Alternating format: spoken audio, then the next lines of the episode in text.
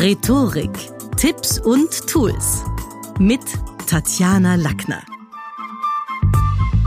In der heutigen Podcast-Folge geht's um Sprachklima und Worttemperatur.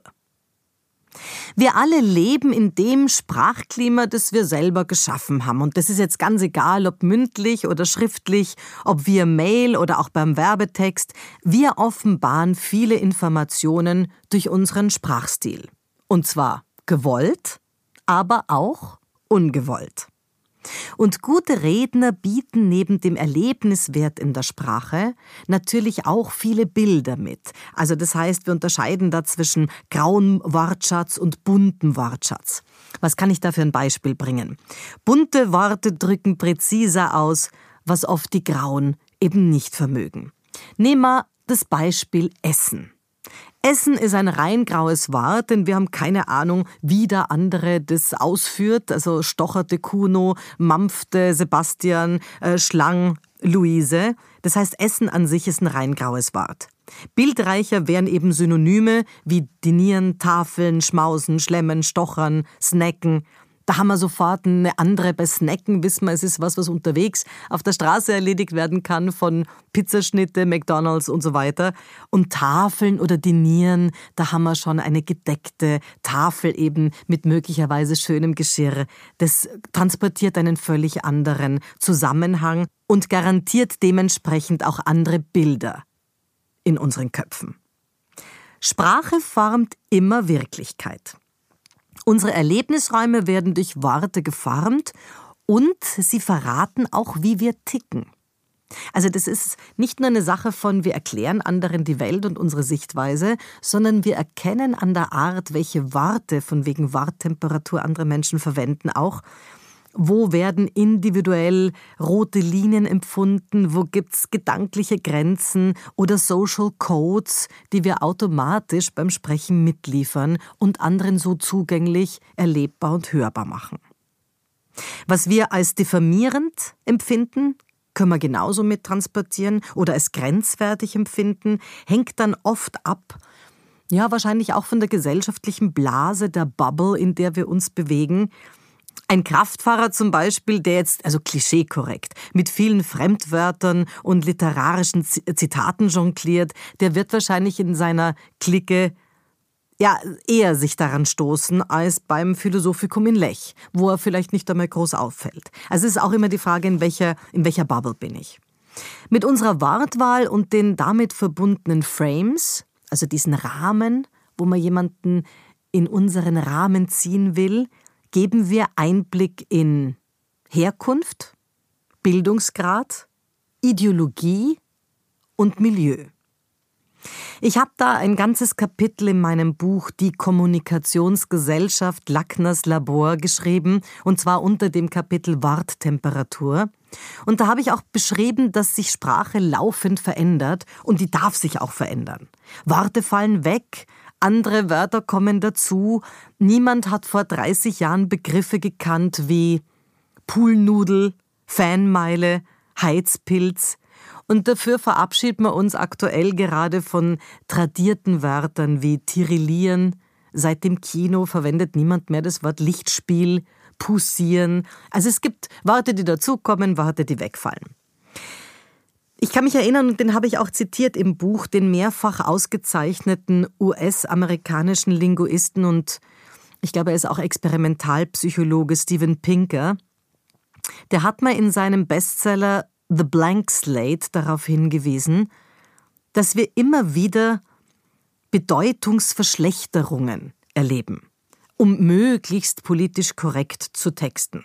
Also aus dem ehemaligen, jetzt im amerikanischen natürlich Negro, wurde The Black, äh, dann ist der African American draus geworden. Aus Crippled People wurden dann die Handicapped, die danach Disabled waren. Mittlerweile, sagt der Gipfel, der semantische Irrweg im Wort challenged, was wieder eine völlig andere Worttemperatur hat. Und im Deutschen sind die Schöpfungen da nicht ganz anders. Also die sind auch vielfältig, wenn man sich überlegt, man hat zu den Großeltern früher die Alten gesagt. Und heute sind es die Senioren bzw. ältere Menschen. Mittlerweile heißen sie auch in, in Lifestyle-Magazinen 60 plus. Also alleine danach hätte man den TV-Krimi oder den Titel des TV-Krimis Der Alte wahrscheinlich seit seiner Erstausstrahlung 77 ja schon viermal umtexten müssen. Was bedeutet, wir, wir haben viele Worte, die um politisch weichgespülter zu sein, ich denke jetzt auch an das Wort Ausländer, aus denen beziehungsvollerweise Gastarbeiter wurden, dann Migranten, äh, mittlerweile Formulierungen eher zutreffen wie Menschen mit Migrationshintergrund und davon verdrängt werden. Also das ist für viele Menschen natürlich auch schwierig, da dabei zu bleiben, wenn Sprache sich auch verändert. Und auf der anderen Seite hören wir aber auch die, die wir offenbar abgehängt haben, weil die noch Worte verwenden und man sagt, du, das sagt man heute nimmer oder das kann man nimmer sagen. Also die Wortwahl transportiert oftmals sogar die ideologische Gesinnung oder auch, wann ist jemand stehen geblieben, die versteckte Botschaft. Ich denke jetzt auch an politische Situationen, schlanke Firmenführung versus Personalrationalisierung. Da wissen wir, ob es die Arbeiterkammer oder die Wirtschaftskammer geschrieben hat. Und da sind natürlich auch Euphemismen, also Schönfärbereien und Dysphemismen, die da riesige Schatten im Buchstabenwald ja, vor uns hinwerfen. Euphemismen jetzt nochmal, es ist Schönfärberei und der Dysphemismus ist eher so ein, ein schlechter Stellen, jemanden bewusst negativ irgendwie beschreiben. Also was fällt mir da ein? Wenn ich jetzt in die Wirtschaft denke, dann haben wir den Begriff sozial schwach, das heißt fast immer arm. Oder mehr Eigenverantwortung übernehmen, das heißt für uns Bürger, wir müssen mehr aus der eigenen Tasche zahlen. Ich kann irgendwas nicht ausschließen. Wenn dessen Politiker sagt, dann ist es bereits beschlossene Sache. Oder die Entzerrung des Preisgefüges, was immer eine Verteuerung bedeutet. Wir hatten es auch in diesen Afghanistan-Situationen. Der Friedensprozess ist in Stocken geraten. Das heißt fast immer, es herrscht Krieg. Wenn der Chef sagt, da haben Sie noch Potenzial, dann ist ganz klar, da gibt es Schwächen, die erkennbar sind. Komisch finde ich auch so Formulierungen, der Vorstoß in den rückwärtigen Sektor, was jetzt wieder beim Kriegsvokabel natürlich Rückzug bedeutet. Also Vorstoß in den rückwärtigen Sektor, auch irgendwie eigenartig. Aber wir haben das auch beim Dekodieren von Urlaubskatalogen, bei Jobannoncen oder Immobilieninseraten. Da gibt es eine ganze Menge. Da braucht man ja schon fast eine professionelle Übersetzungshilfen oder ein, ja, ein Translator für manche Euphemismen. Ich denke jetzt an verkehrsgünstige Lage, wo man weiß, okay, Autolärm ist garantiert. Feiner Korallenstrand bei, bei der Urlaubsbeschreibung, wo man weiß, dann nimmst lieber Badeschuhe mit, weil sonst hast du sicher blutige Füße. Wenn irgendwo steht, was ist touristisch gut erschlossen, ist es synonym meistens für Bettenburgen und Urlauber in Scharen. Oder wenn man sich auf die internationale Atmosphäre freuen darf, dann heißt es natürlich preiswerte Hotels mit, ja, zum Teil auch sauflustigen Deutschen, Skandinaviern, Briten und Russen, mit denen kann man schon rechnen. Die ruhige Randlage bei einer Immobilie umschreibt charmant, dass hier die Einöde beginnt und man ohne Auto, vielleicht sogar beim Besichtigen oder auch im Urlaub auf jeden Fall aufgeschmissen ist. Also es gibt es in beiden Welten, das gibt es in der Immobilienbranche, habe ich das schon gelesen, und auch im Urlaubskatalog die ruhige Randlage. Dann der Klassiker, wenn alle Zimmer mehr Blick haben, dann stimmt zwar die Richtung und alle Fenster schauen in die richtige Richtung, aber der Mehrblick ist eben nicht die Mehrlage. Und Mehrlage haben dann nur einige wenige Auserwählte. Und zum Abschluss vielleicht noch den naturbelassenen Strand, bei dem ich ja selber schon manchmal reingelegt wurde, wo man dann vor Ort sieht, okay, naturbelassen schon, aber leider auch verdreckt und voller Algen.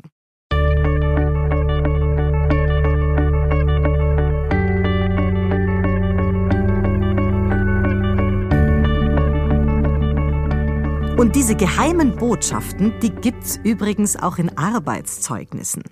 Also für geschulte Leser muss man sagen, die zwischen den Zeilen erkennen, ob jetzt ein Mitarbeiter wirklich gut war und vom anderen vorhergehenden Chef weiterempfohlen wird und ob er tatsächlich gearbeitet hat oder nicht. Und diese Codes, da wissen wir, wenn jemand zur vollen Zufriedenheit bewertet wird, dann ist es halt maximal a Dreier, aber kein Einser, weil es wäre die vollste Zufriedenheit, damit man das Gefühl hat, okay, der hat wirklich auch was gearbeitet. Und diese Bewertungen, die unsichtbaren, gibt's auch bei Immobiliencodes. Als Licht durchflutet wird bald jeder Raum angepriesen, der nicht gerade stockfinster ist oder irgendwie ein Fenster hat. Ein Eckhaus mit zentraler Lage ja, das sichert dann von beiden Seiten kräftigen Verkehrslärm und ist sicher nicht leise. Das Liebhaberobjekt, oh mein Gott, das ist meistens stark renovierungsbedürftig mit hohen Folgekosten und verschlingt bestimmt einen Kredit. Wir kennen das auch mit der unverbauten Südlage. Da sind auch viele schon reingefallen. Denn unverbaut heißt halt einfach nicht unverbaubar. Und wenn was momentan unverbaut ist, ist es fein, aber der gravierende Unterschied ist, es kann durchaus in den nächsten Jahren noch zugebaut werden. Also es geht da eher um die unverbaubare Lage, damit man eben nichts mehr hinbauen kann. Und die Südlage, die kann dann, wenn es verbaut ist, ganz schnell zur Schattenlage werden, äh, wenn nämlich dann in ein paar Monaten die Großbaustelle und die Krane dort stehen und, und, und alles Mögliche und es dann gar nicht mehr hell ist, ja. Und was ich auch in der letzten Zeit öfter gelesen habe, das kannte ich früher gar nicht, ist das Wohnung mit Zukunft was im Zuge unserer Städte, die wachsen und, und wo ganze Regionen mit außen dazukommen an Wohnentwicklungsgebieten, gleichbedeutend ist mittlerweile mit einem Neubaugebiet, bei dem Maschinenlärm und Baustellenstaub mittelfristig ganz sichere Begleiter sind. Also wir sehen schon, dass dieses, diese Warttemperatur und das Sprachklima ähm, wichtig sind, um auch ein bisschen rauszuhören, wo steht der andere. Und das hat uns in den 80er Jahren in die sogenannte Political Correctness gebracht, wo die Cancel Culture heute eine Tochter davon ist. Also es ist in Wahrheit die, die Tochter der Political Correctness, die so in den 80er Jahren in Amerika begonnen hat, dann natürlich wie immer über den Teich kam und auch wieder zu ja, ich finde schon zu gesellschaftlichen Spaltungen und zu modernen Brot- und Spieleveranstaltungen geführt hat und immer auch eine Frage vom Zeitpunkt ist. Also Impfen trennt heute die Gemüter bei Gesund, in der Gesundheitsfront von wegen dafür, dagegen. LGBTIQ trennt vor allem die Gemüter aktuell in Polen zum Beispiel, wo das eben hier wieder Fronten bringt. Conchita Wurst und ihre Plakate haben in Österreich 2014 recht wenig Spielraum gelassen, zwischen den Fronten zu sein und irgendwie zu sagen, mir ist wurscht, sondern da gab es die einen, die gefunden haben, absolut geschmacklos die Plakate und die anderen, die irgendwie das, das Gefühl hatten zu sagen, kreativ wertvoll. Also auch immer so diese Dualität. Und da sind wir wahrscheinlich auch beim Thema, wenn wir über über Warttemperatur reden sind wir auch bei der Politik und der Politur. Denn Umtaufen ist was, was ja heute ganz massiv in Mode gekommen ist. Für die einen ist es pure Geschichtsfälschung, wenn man sagt, also während der Straßen umgetauft werden und Denkmäler gestürzt werden, wo die einen finden, das ist doch längst überfällig, legen die anderen Listen an von Straßenzügen, die heute politisch inkorrekt sind, weil angeblich falsche Menschen äh, hier an falsche Menschen erinnert wird oder, oder man mit ihnen andere Dinge verbindet. Wogegen die anderen sagen, Geschichtsfälschung gehört auch mit zu uns dazu und auch zu unserem Learning, dass man da jetzt nicht irgendwie das Gefühl hat, ja, wir tun es jetzt im Nachhinein schön was hin. Also beobachtbar ist es schon in den letzten Jahren, dass es da so zwei dominante Gegenspieler in der modernen Gesellschaft gibt, die spalten. Und die einen könnte man jetzt mal irgendwie so wie die übertrieben Moralinsauren bezeichnen, die unbedingt wollen, dass sich Dinge verändern und man muss doch das umtaufen, man darf das nicht so, so sagen und man muss das anders benennen. Und die eskalieren Probleme. Und da fühlen sich andere wiederum schnell bevormundet, weil sie das Gefühl haben, na geh bitte, das ist doch ein reiner ideologischer Kampf, auch so ein bisschen fundamentalistisch. Und denen gegenüber, diesen Moralisierern, die gerne Schwarzmaler sind und sich durchaus auch Akontosorgen machen, und auch in Gesprächen so ein bisschen unversöhnlich und rigide auftreten, denen gegenüber sind die absoluten Ignoranzler. Also die sagen, geh bitte, das ist doch völlig wurscht, wir haben das immer so gesagt und das muss sich auch nicht verändern.